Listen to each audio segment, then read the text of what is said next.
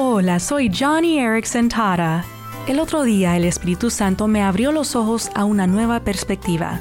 Mi amiga Kim me envió una nota de aliento que comenzaba con 1 de Corintios 12, que dice, Nuestro cuerpo tiene muchas partes y Dios ha puesto cada parte justo donde Él quiere. Era un verso familiar, pero Kim subrayó la palabra justo y agregó en la nota, Querida Johnny, gracias por haber llegado a mi vida justo a tiempo.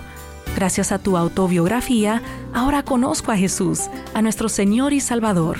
Sabes, fue un lindo recordatorio de que cada uno de nosotros desempeña un rol importante en el cuerpo de Cristo, sea que estés en silla de ruedas como yo o sobre tus pies. Estás justo donde Dios quiere que estés, pues Dios tiene un propósito en tu vida. Johnny y amigos, esperanza más allá del sufrimiento.